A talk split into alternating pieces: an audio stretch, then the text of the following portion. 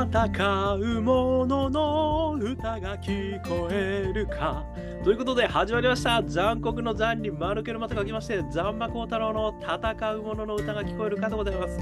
この番組はイノベーションを起こしたい人、新しい価値を作りたい人、そんな人たちのために送る番組でございます。私、株式会社イノプロビゼーションの代表させていただいたり、株式会社 NTT データのオープンイノベーションエヴァンジェリストをさせていただいたりしております。さてさて、本日はですね、2023年7月31日ということで、ついに7月が終わってしまいます。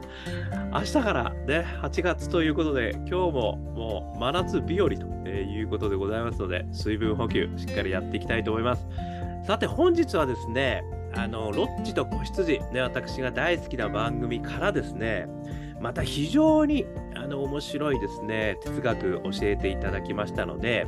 まあ、これについてですね、えー、お話をさせていただきたいとともにですね、私の解釈、そして感想もですね、えー、お届けしたいというふうに思っております。えー、こちらはですね、ロッチと個室で迷えるあなたに哲学をということで、え NHKE テレ東京さんですね、え2023年7月27日、パティシエの悩み編2からですね、私はこういった哲学をですね、今回ちょっと学ばさせていただきましたので、まずそれを紹介させていただきます。アーレント哲学の要約曰くですね、えー、約束し、それを実行することによって、私たちは初めて自分になれるのです。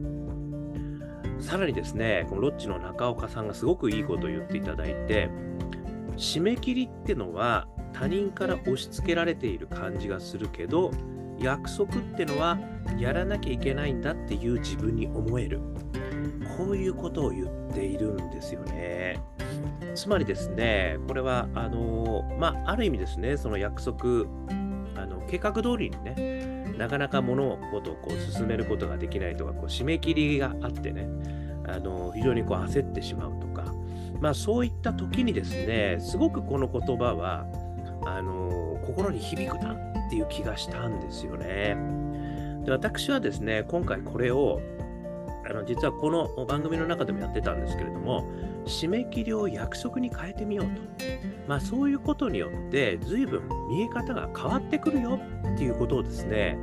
今回めちゃくちゃ教えていただいたんですよね。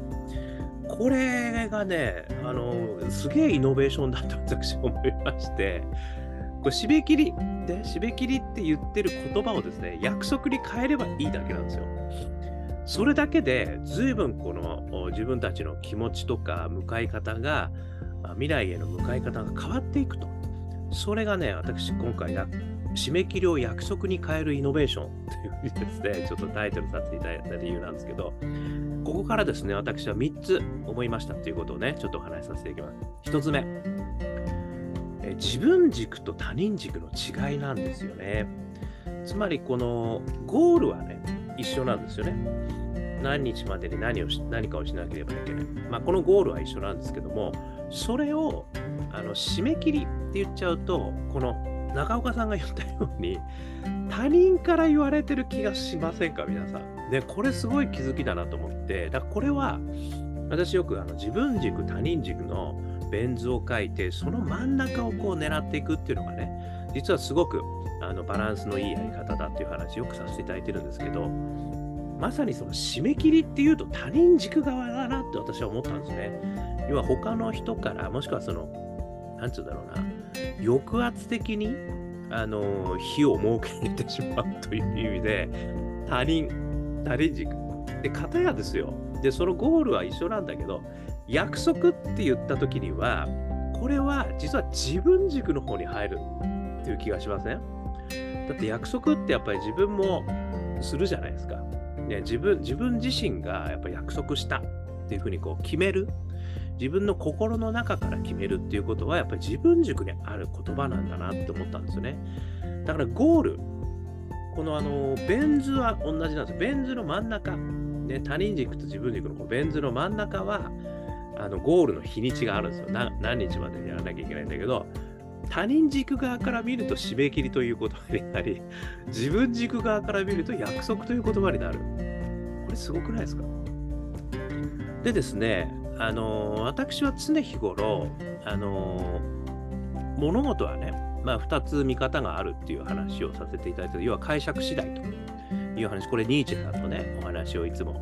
出させていただいていて、あの真実はないと。解釈のみが存在するという話をさせていただいてるんですけど、やっぱりそこも、ある意味そのゴールの日にちはあるけれども、解釈として締め切りではないんだと。約束なんですというふうに言い換えてみると、実はね、すごく自分なりにそこに向かうあの姿勢が出てくるということをね、今回すごい勉強になったなと思ったんですよね。そして2つ目、自らが選択すること。これはパッションなんですよね。パッションの源なんですよね。ですから、どっちの解釈をするかってことはね、これニーチェさんが言うというところのこれどっちにでも解釈できるんですよ。私この時の話をするのによくお話しするのがうんちを踏んだ時の話をするんですがうんちを踏んだ時になんてついてない日なんだと思うのかなんて運のある日なんだと思うのかは人生180度変わる。ね。でこの自分が要は変えたい方向要はその自分軸のあの方向で考えるっていうことがですね実はあの自分で選んだというそのまあ、ある意味自由の中の選択肢になるんですよね。だ自分自身が選んだんでしょうと。だから、それも自分のパッションなんだと。だから自分のパッションで決めたことなんだから、やっぱりそれは、あのやるんだ。自分が決めたことなんでしょってね、よく昔よく怒られてるような気がしますけども、はい、そうです。自分が決めたことですとね。だからやっぱりこれがね、すごい結構、すごく大事なんじゃないかなっていう。それがね、あのまあ、こう2つ目としてね、やっぱり自らが選択した、こ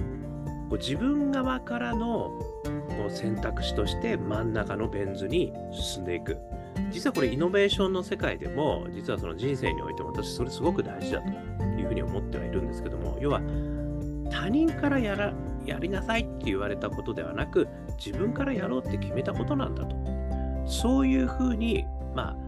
思うっていうことも大事だし、そういうふうに選択していくってこと自身も大事なんですよね。だその、まあ、ある日にち、何かをやるという日にちを実は決めるときにも、それはそのベン図をやっぱり意識した方がいいってことですね。やっぱり他人から言われたからやるのか、もしくは他人から言われたのはきっかけだけど、でも自分自身の軸としてこれはやるんだと決める。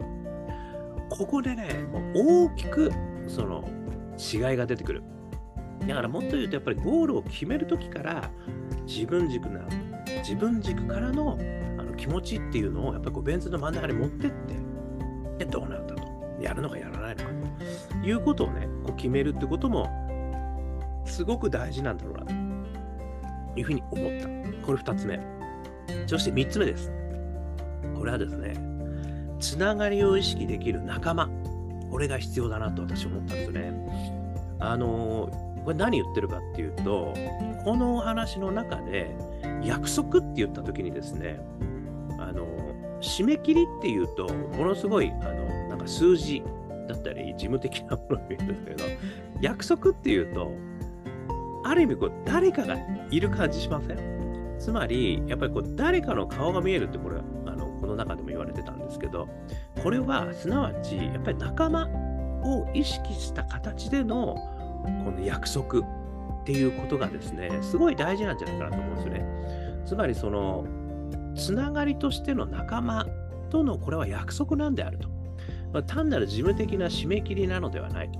仲間の顔をこう思い浮かべて、あいつらとね、俺は約束したんだと。ね、あの、ルフィ、あの、ワンピース、ね、ワンピースのルフィの仲間ですよ。俺は仲間のためにみたいな、なんか言ってますよね。ちょっともう最近見てないか分かんない。あれなんですよ。やっぱり仲間。ね、仲間を意識するって、仲間を意識するってことは顔を思い浮かべるってことですよね。でそれによって、あのやっぱこう自分としての約束感がすごく強まってくると。だかこれ締め切り感よりもすごい約束感強まるんだと思うんですよね。まあそれは仲間っていうのはもうね、あの仲のいい、まあ気の置けない仲間もいれば、お客様もいれば、あもっとこうあの SNS 上の仲間もいるかもしれません。ね、もしくは、もうちょっとこうね、つながりがいろんなこう関係があるでしょう。でも、どの仲間でもいいんですけど、あのあの人とね、やっぱり僕は